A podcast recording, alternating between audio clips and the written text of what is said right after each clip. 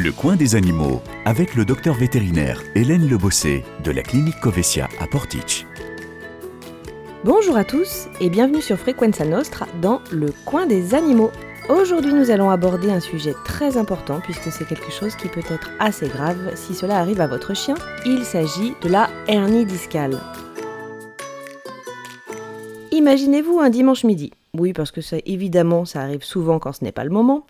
Toute la famille est là pour le déjeuner et les enfants jouent avec Papaye le Jack Russell dans le jardin. Ils entament une partie de foot, Papaye galope comme une dératée, et voilà qu'à la réception d'un superbe triple axel double piqué tourneboule évrier digne d'une championne de patinage artistique, Papaye pousse un cri de douleur et part se terrer dans un coin.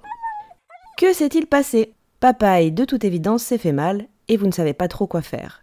En espérant que cela tienne jusqu'à lundi matin, tout le monde chouchoute le petit Jack et change le programme contre un après-midi canapé. Oui mais voilà, au cours de la journée, cela se dégrade et la petite chérie commence à avoir une démarche bizarre avec un arrière-train qui chaloupe, tel Cindy Crawford sur un podium de défilé pour Christian Dior. Vous n'y couperez pas, il faut téléphoner au vétérinaire. Analyse de la situation, que s'est-il passé? Papaye souffre en réalité d'une hernie discale, c'est une affection neurologique fréquente chez le chien qui peut s'avérer assez grave. Revenons donc sur les caractéristiques de ce mal qui l'a fait souffrir. Qu'est-ce qu'une hernie discale?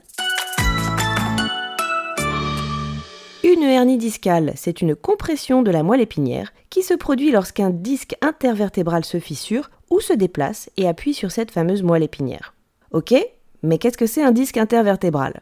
Alors, reprenons tout depuis le début.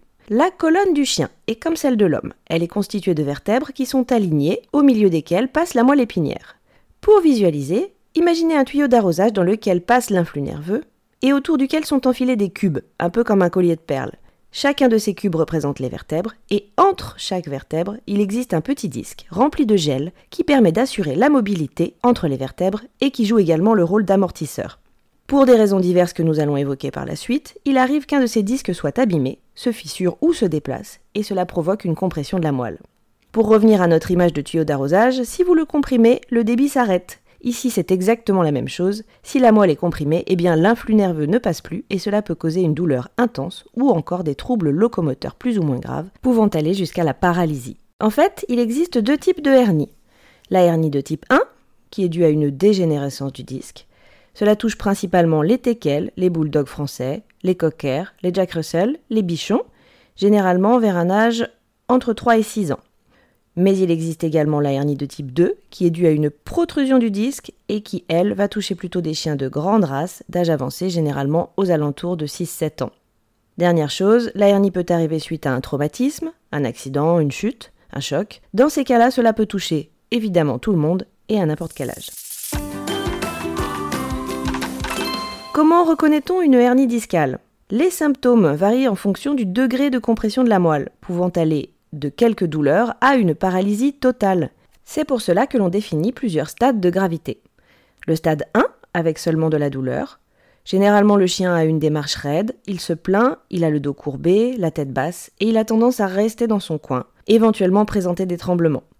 Le stade 2, qui correspond au cran au-dessus, le chien se déplace toujours, mais cette fois-ci avec une démarche anormale. Il a l'arrière-train qui chaloupe et on pourrait croire qu'il est sous. Le stade 3. Cette fois-ci, le chien n'arrive plus à se déplacer seul, mais il garde la capacité de bouger ses membres. La sensibilité dans les pattes, en revanche, est complètement conservée. Nous arrivons au stade 4, où là, le chien est complètement paralysé. Il ne peut plus se déplacer même avec de l'aide, mais il présente encore une sensibilité à la douleur, c'est-à-dire que si vous lui pincez fortement les pattes, il va réagir. Enfin, le dernier stade, le stade 5, le chien est totalement paralysé et n'a plus du tout de sensibilité. Vous pouvez lui pincer les pattes très fort, il ne s'en rendra même pas compte.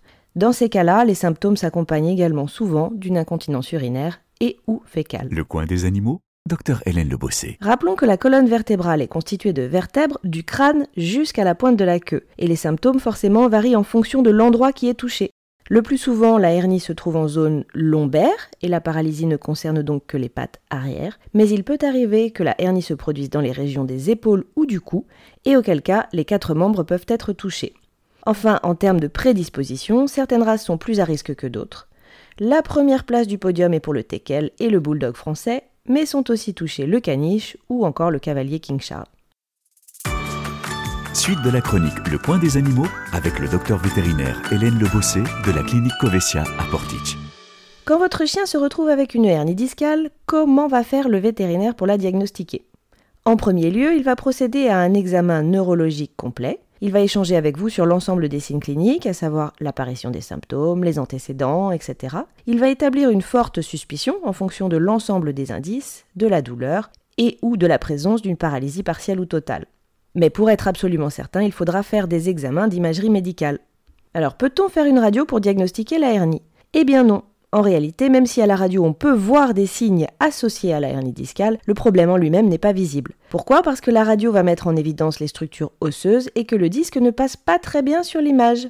Éventuellement, ce que l'on peut faire si l'on ne dispose pas de matériel plus poussé, c'est une myélographie. En gros, on injecte un produit de contraste qui va faire apparaître la moelle en blanc sur la radio et ce qui permet de voir si elle est intacte ou non. Néanmoins, aujourd'hui, d'autres examens plus modernes tels que l'IRM ou le scanner sont utilisés, car ils permettent de voir les choses avec plus de précision. Chez les animaux, ils sont réalisés sous anesthésie générale et avec ces techniques actuelles, on peut mettre en évidence non seulement une déformation de la moelle, mais aussi tous les dégâts éventuels associés. Grâce à cela, la chirurgie a fait d'énormes progrès car le vétérinaire sait exactement où et comment il doit intervenir. D'ailleurs, parlons-en. Quel est le traitement de la hernie discale et quelles sont les chances de récupération? En fonction de la gravité de la hernie, le traitement peut être de deux types, soit médical, soit chirurgical. Cela dépend généralement de l'état du chien. Pour les hernies de stade 1 et 2, un traitement médical permettra de soulager la douleur et avec du repos strict, le disque touché pourra cicatriser progressivement. Attention, repos strict veut dire que les mouvements doivent être très limités, interdiction de monter ou de descendre les escaliers, mais aussi interdiction de sauter. Papa pourra oublier temporairement les cours de Zumba et les sorties en boîte de nuit. Dans la plupart des cas, la récupération a lieu en 2 à 8 semaines. Malheureusement, il arrive que cela ne suffise pas et dans ces cas-là, il faudra envisager un traitement chirurgical, traitement qui est de toute façon systématiquement préconisé pour les stades 3, 4 et 5. À partir du moment où il y a des troubles locomoteurs importants, de toute façon, l'opération est recommandée. Et à partir de ce moment-là, c'est l'horloge qui compte. Plus la chirurgie est réalisée précocement, plus le chien aura des chances de récupérer. L'idéal étant de ne pas dépasser 48 heures. Généralement, le pronostic est quand même assez bon grâce au progrès des techniques d'imagerie et des techniques chirurgicales, mais malgré tout, le pronostic reste réservé pour les stades 4 et 5, c'est-à-dire les chiens complètement paralysés. En quoi consiste l'opération en pratique? Le vétérinaire va effectuer ce que l'on appelle une hémilaminectomie. Encore un terme super barbare, me direz-vous Effectivement. Cela signifie que l'on va retirer une partie de la vertèbre concernée au moyen d'instruments chirurgicaux spécialisés pour accéder au disque abîmé et retirer le matériel qui comprime la moelle. Il s'agit évidemment d'une chirurgie très délicate et qui n'est pas sans risque. Parfois, cette moelle est si abîmée que la récupération peut être difficile. Mais si le chien a de la sensibilité, généralement le taux de récupération peut être de l'ordre de 80-95% suite à la décompression. En revanche, le post-opératoire et la convalescence sont très importants.